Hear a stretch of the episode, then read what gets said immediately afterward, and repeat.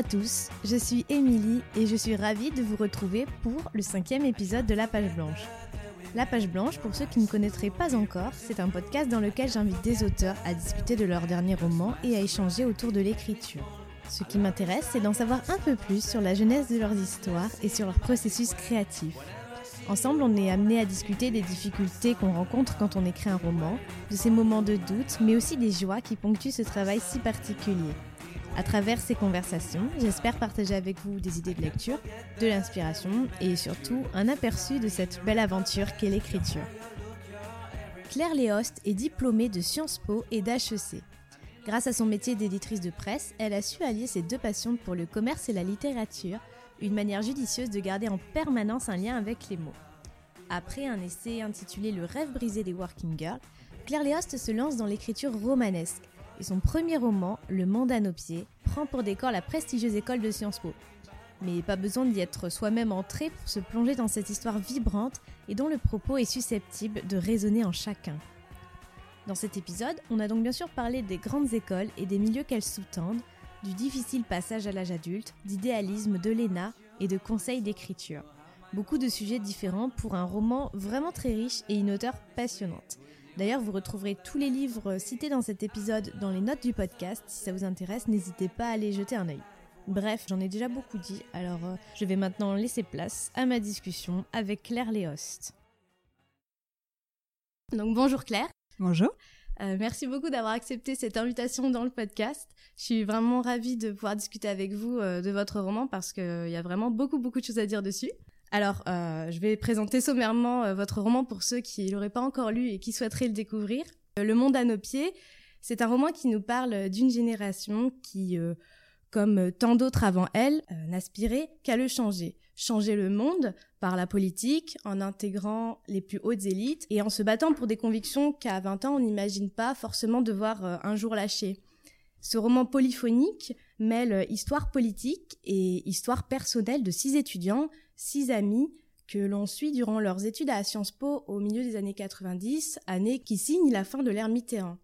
Et c'est le récit du passage à l'âge adulte et de ce moment de bascule où les espoirs se heurtent à la réalité, où il faut troquer ses idéaux contre un pragmatisme au goût bien plus amer.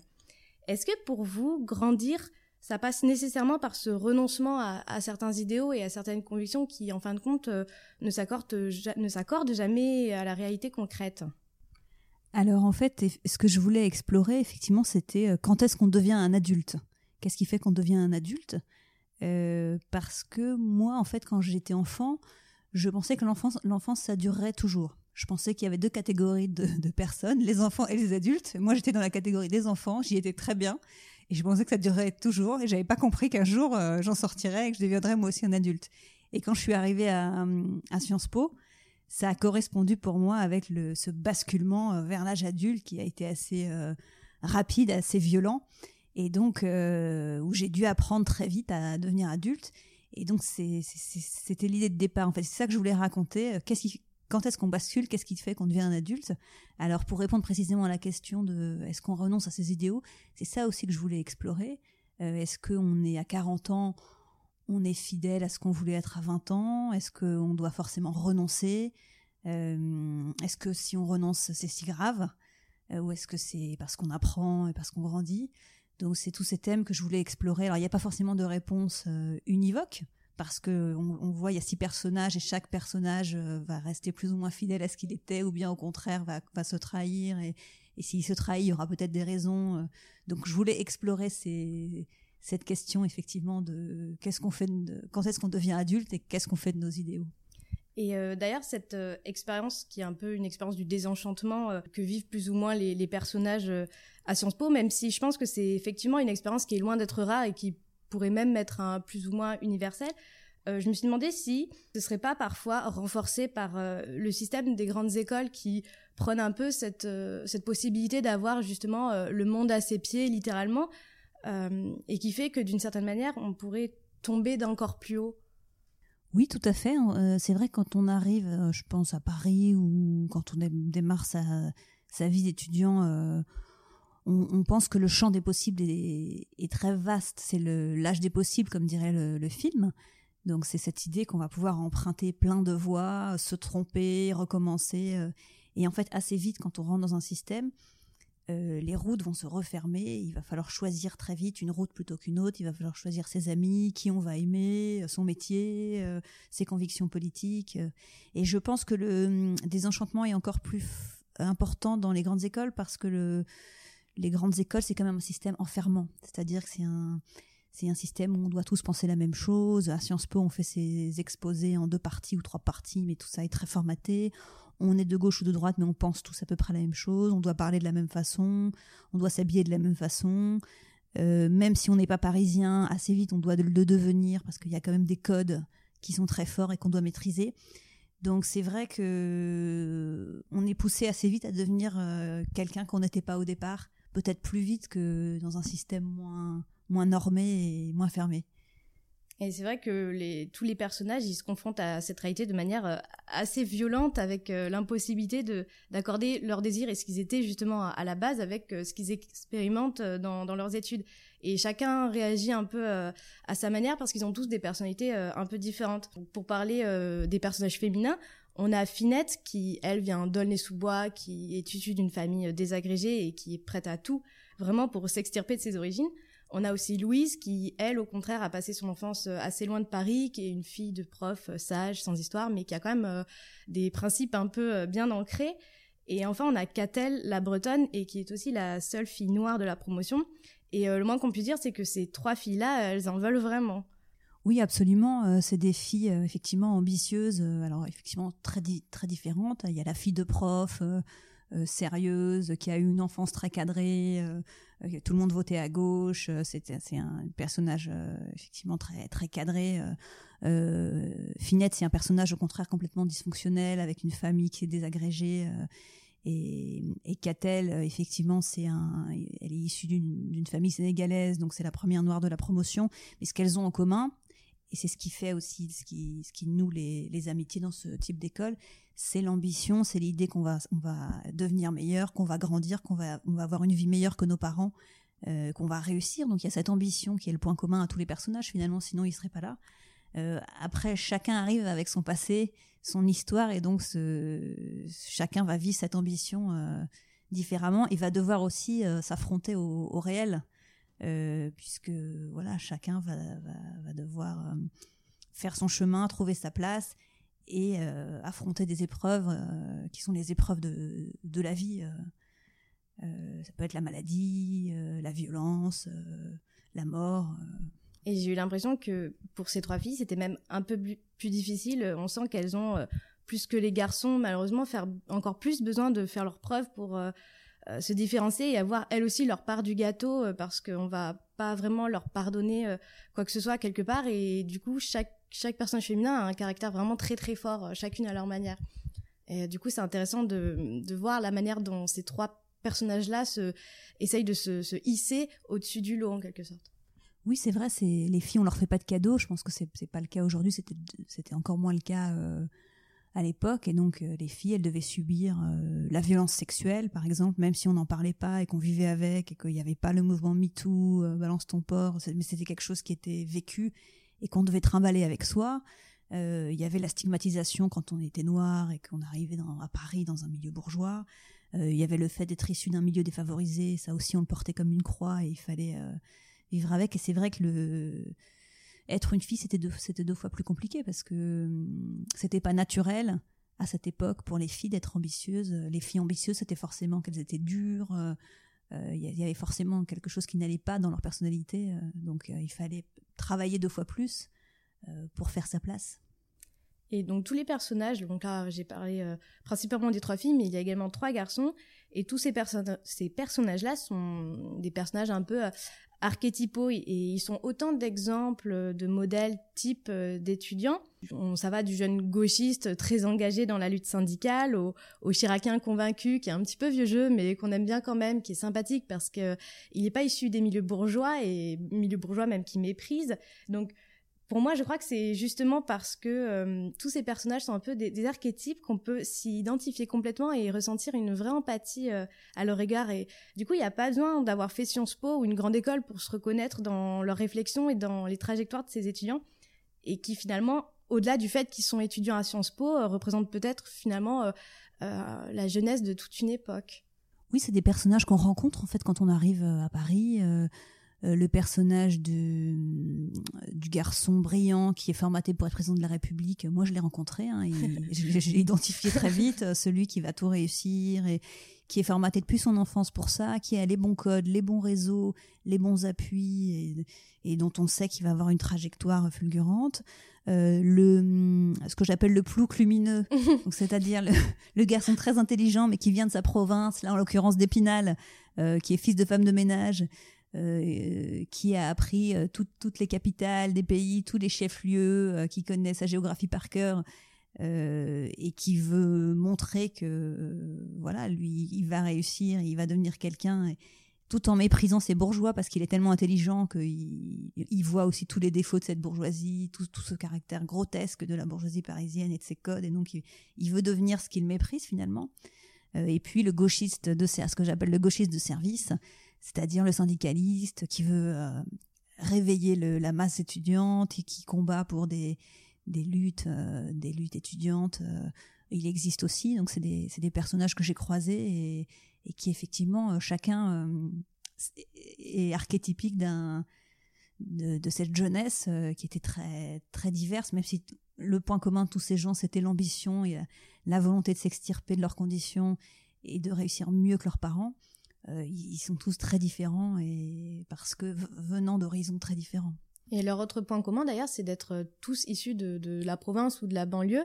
Et euh, hormis Stan, qui est le fameux personnage de, à la carrière toute tracée, l'opportuniste de, la bande, qui lui a, su très vite trouver sa place, enfin se faire sa place même dans les réseaux parisiens, et qui lui donc a déjà tous les codes. Euh, pour tous les autres, quand ils entrent à Sciences Po, euh, ils se retrouvent face à cette question de savoir euh, s'ils doivent rentrer dans le rang et se conformer à ce qu'on attend d'eux pour s'intégrer dans ce milieu-là. Donc, vous parliez de code tout à l'heure. Donc, est-ce qu'il faut vraiment nécessairement rentrer dans le moule et, avoir tous ces codes pour s'intégrer dans ces écoles et intégrer après les élites? Parce que en lisant le roman, effectivement, on a l'impression que si c'est pas le cas, très vite, on se fait stigmatiser et c'est plus possible. Bah, c'était important pour moi que mes personnages viennent de banlieue ou de province, justement pour montrer la violence en fait, le, choc de, l'arrivée à Paris et de justement la sensation que même si on était le meilleur élève dans son lycée de banlieue ou de province, euh, une fois qu'on arrive à Paris, on se rend compte qu'on qu'on maîtrise aucun des codes qu'il faut maîtriser, qu'on a on nous a jamais appris et que on a pris un retard que peut-être on rattrapera jamais parce que euh, euh, on, est arrivé trop tard en fait, et notamment dans les soirées étudiantes parisiennes où on voit les provinciaux qui ne savent pas danser parce que les, les Parisiens ont appris à danser le rock parisien depuis tout petit. Donc les provinciaux sont gênés euh, dans la façon de s'habiller, ils ne maîtrisent pas du tout les codes qui sont tellement naturels pour ces Parisiens. Et donc tout ça, c'est des, petites choses, mais c'est très stigmatisant. Euh.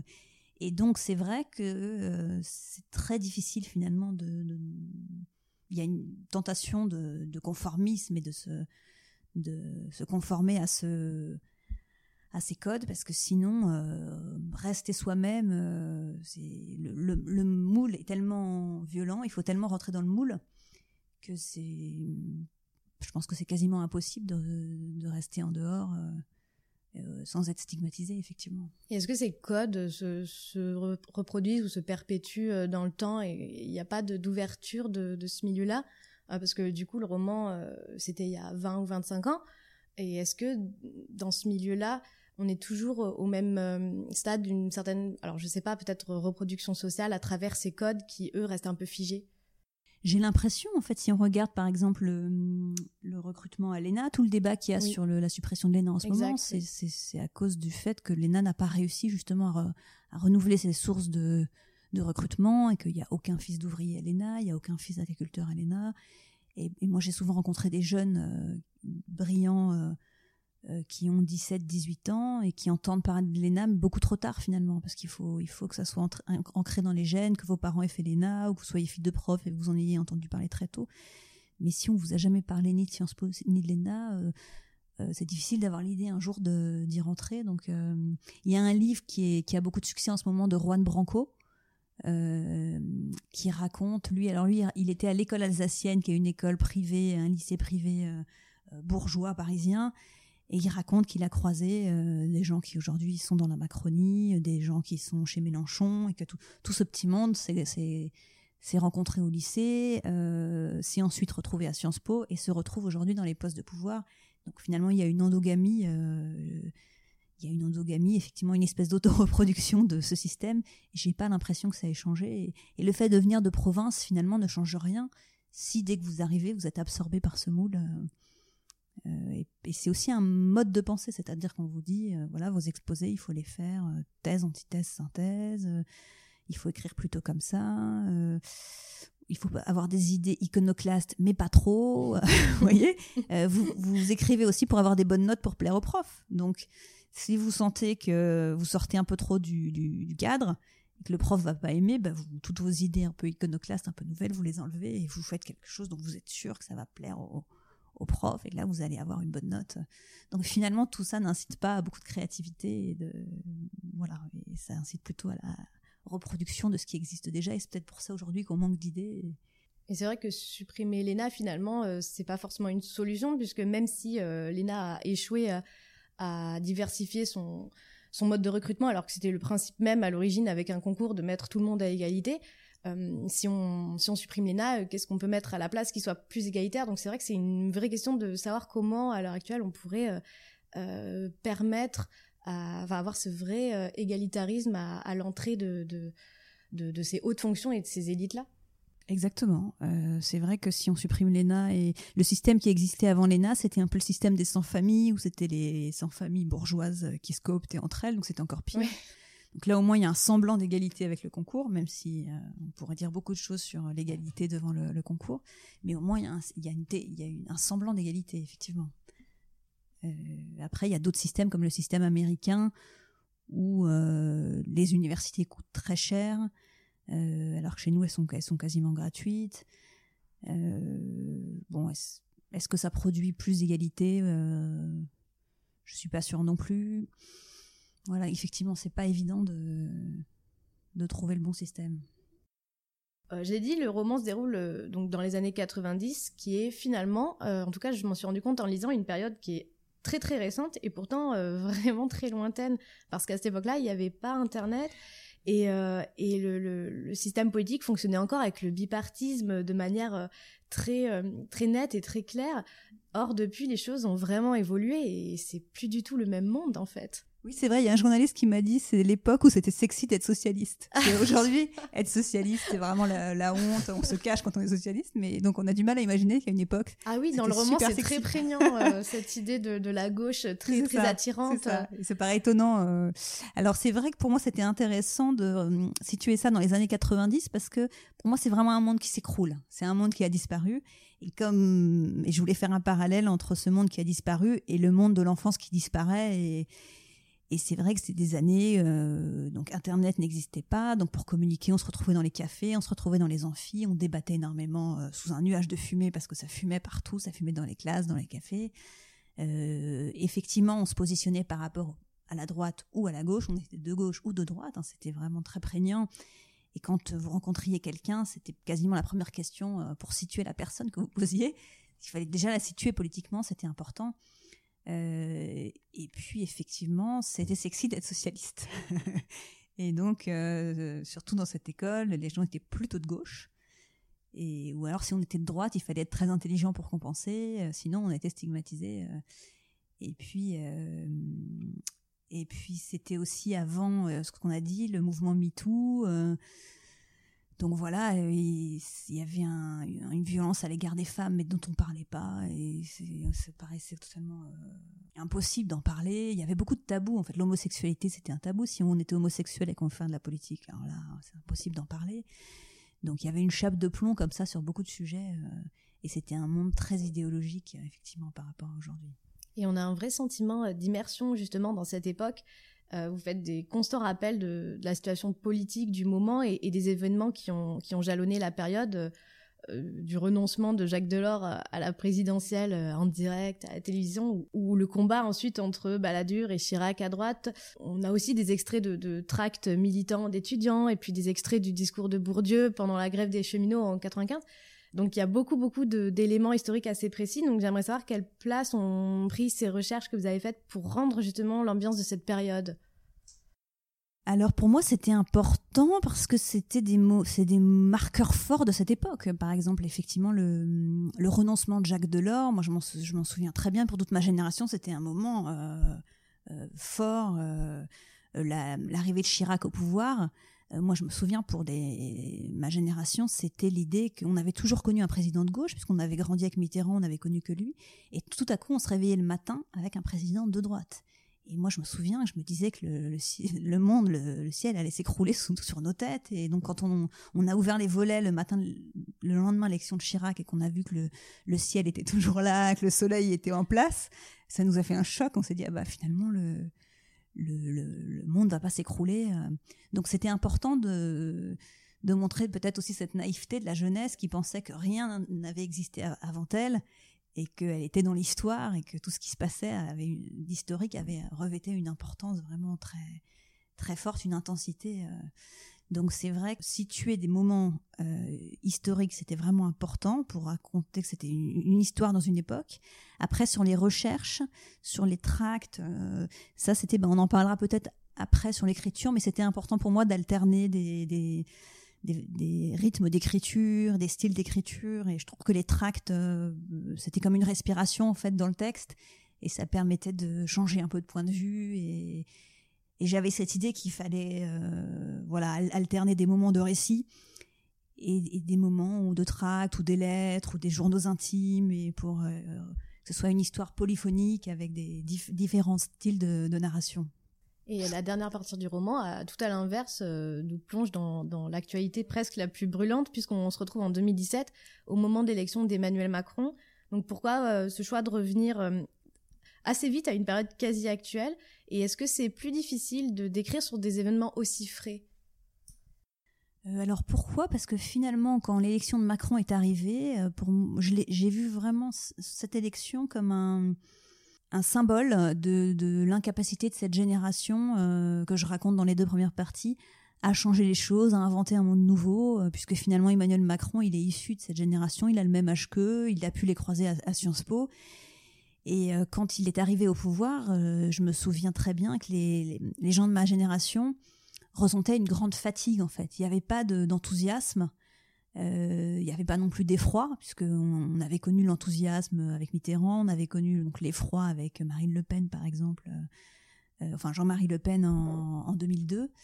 Là, il y avait juste une espèce de grande lassitude, et donc je me suis dit, bah oui, finalement, Emmanuel Macron est le produit de, cette génération et la, et créature de cette génération. Donc pour moi, c'était important de finir par la, période Macron.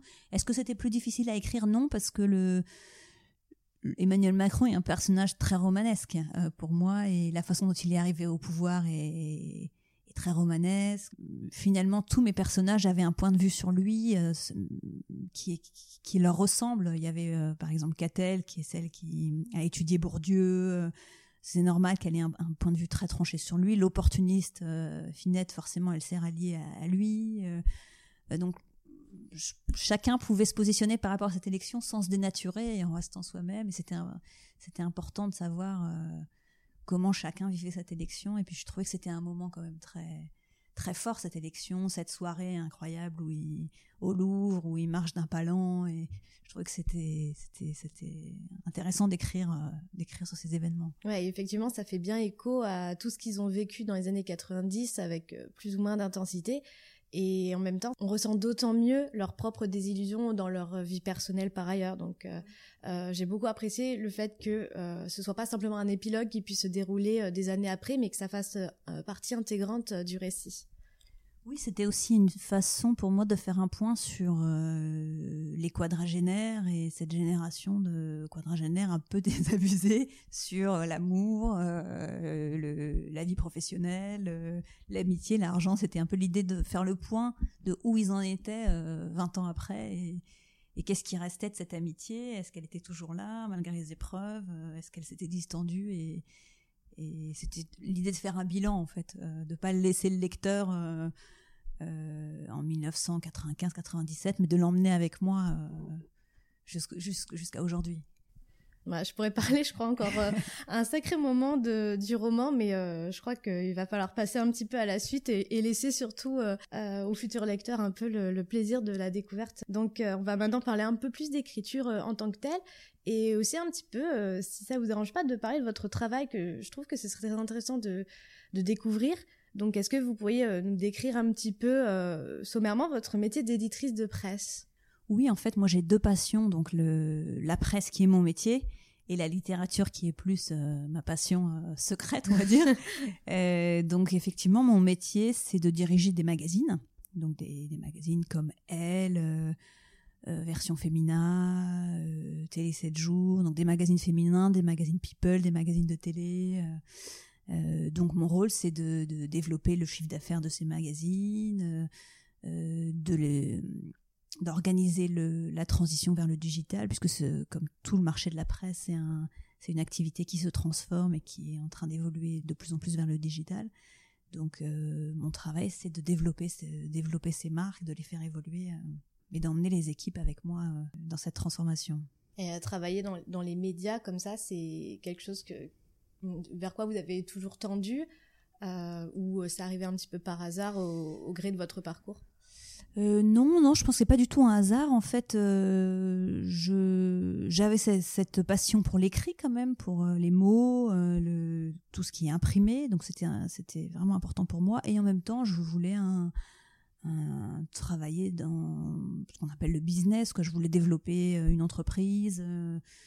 Euh, donc ça m'a permis la presse m'a permis de réconcilier mes deux aspirations en fait, l'aspiration euh, plus commerciale de participer à une aventure euh, de développement, une aventure humaine, et en même temps travailler sur un, produit qui me correspond, c'est-à-dire que c'est pas vendre des petits pois ou des shampoings, même si c'est sûrement passionnant, mais c'est la presse, c'est un produit vivant, c'est un produit d'actualité, c'est un produit qui a un impact sur la société, sur les gens, sur le, monde, donc ça me correspondait bien. Et donc, si auteur, c'est pas votre activité principale, euh, ça vous a pas empêché en 2013 de publier euh, d'abord un essai euh, chez Fayard, Le rêve brisé des working girls, où vous dressez le portrait d'anciennes étudiantes d'HEC. Alors, comment vous êtes passé de l'écriture d'un essai, qui est un exercice de style tout à fait euh, à part, à celle d'un roman? Alors, euh, en fait, quand j'ai écrit mon essai, j'ai eu beaucoup de retours de journalistes ou de lecteurs qui me disaient Ah, mais ça se lit comme un roman. Donc, ça m'a interpellée. Je me suis dit Ah, ben, peut-être que si ça s'est lit comme un roman, c'est que je suis capable d'écrire, un roman. Donc c'était la première chose. Et puis après, le l'essai, c'est un exercice euh, vraiment sous contrôle, c'est-à-dire que vous faites un plan, vous voulez dire quelque chose, donc c'est un exercice très structuré où vous gardez toujours le contrôle de ce que ce que vous dites. Vous avez une thèse que vous voulez défendre, euh, donc c'est un exercice pour moi de très intellectuel. Et je voulais euh, passer un exercice au contraire de perte de contrôle de lâcher prise et beaucoup plus sur l'écriture et, sur les mots, sur le texte, et beaucoup plus sur la sensation et moins sur les idées euh, et le, rationnel. Je pense que je, je, portais ça en moi depuis longtemps et ce qui m'a vraiment encouragé, c'est quand on m'a dit ah bah ton essai se lit comme un roman, c'est plein de petites histoires. Je me suis dit bon bah essayons de de creuser et d'aller d'aller plus loin euh, dans cette veine de romanesque. Et qu'est-ce que la fiction a apporté en plus ou en moins par rapport à un essai, par rapport aux thématiques que vous traitez, puisque dans les deux cas, vous parlez de grandes écoles parisiennes, donc HEC dans votre euh, votre essai et Sciences Po dans votre roman. Euh, est-ce qu'il y a une, différence que l'aspect romanesque peut apporter pour parler de ça? Alors euh, oui, c'est complètement différent parce qu'en fait, quand j'ai écrit le roman, j'avais une idée au départ de, mes personnages, j'avais une idée de la situation de départ, du point de départ. Donc c'est c'était arrivé à Sciences Po dans les années 90, donc je voyais à peu près euh, la scène de départ. Je savais à peu près où je voulais arriver. Mm, et donc j'ai commencé à écrire et en fait, il y a un moment où les personnages ont vraiment pris le contrôle. Euh, ils m'ont entraîné pas du tout là où j'avais prévu. Et ça, c'est assez saisissant en fait. C'est un moment vraiment vertigineux où vous écrivez, vous savez pas trop où vous allez, vous savez pas trop ce qui va sortir de tout ça. Et puis il y a un moment où les personnages euh, sont, ce sont eux qui prennent le contrôle, ce sont eux qui vous entraînent. Et c'est presque, euh, comment dire, l'inverse, c'est-à-dire qu'il faut les, les, retenir. Il faut pas les lâcher et, pour tenir le fil de votre histoire. Alors dans l'essai, vous perdez jamais le contrôle parce que vous, vous voilà, vous oui, défendez tout est cadré, prévu, voilà, exactement. planifié. Donc c'est vraiment un exercice très différent. Euh, un pour moi, c'est cette idée de perdre le contrôle et de se laisser emporter par ces personnages. Euh, et, on, quelqu'un m'avait dit ça un jour, m'avait dit dans le roman le plus dur c'est de tenir ces personnages. Et je, ça me parlait pas en fait, je voyais pas bien ce que c'était de tenir ces personnages. Et, en fait, j'ai vraiment eu la sensation physique quand j'ai vu mes personnages qui qui s'envolaient, enfin qui qui m'emportaient très loin et où je me suis dit oh là là, il faut que je les retienne. Donc c'est vraiment deux exercices euh, complètement différents. Et puis euh, puis le roman, c'est euh, oui, c'est la sensation, c'est-à-dire c'est faire ressentir, mais c'est pas démontrer. Vous voyez, euh, on ne cherche pas à démontrer absolument. Euh, on raconte des situations en, espérant que dans le, lecteur va, ressentir, va se projeter, euh, mais on n'est pas là pour lui démontrer quoi que ce soit. C'est à lui de faire son chemin et donc c'est très différent en fait. Ça n'a rien à voir. Comment s'est déroulé le processus d'écriture pour pour ce roman-là? Est-ce que vous aviez une routine particulière euh, intégrée à votre quotidien ou une discipline respectée, quelque chose comme ça? Oui, en fait, ce qui était compliqué, c'était d'avoir un, travail toute la journée, euh, des enfants, euh, des amis, une maison, enfin de devoir. J'ai eu l'impression de devoir arracher l'écriture du roman à ma vie quotidienne. C'était vraiment ça. C'était des moments arrachés au reste. C'était des petites victoires quand j'arrivais à, arracher deux heures pour écrire. Donc c'était soit tôt le matin, soit pendant des périodes de vacances où j'avais plus de temps et, donc des plages d'écriture euh, plus longues. Mais ça, a été ça la principale difficulté d'arriver à m'extirper. En général, on vous conseille d'écrire un peu tous les jours. Euh, moi, il y avait des moments où c'était pas du tout possible. Donc j'écrivais, par exemple pendant les vacances d'été, j'écrivais beaucoup trois semaines, j'arrêtais complètement, je me remettais dans mon histoire, donc ça c'était très dur parce qu'en plus vous êtes plus le même euh, quand vous laissez votre manuscrit reposer. Donc souvent je réécrivais tout parce que j'avais changé ou, ou ça correspondait plus. En fait, vous vous changez tout le temps, chaque jour vous changez, donc votre écriture elle change aussi chaque jour.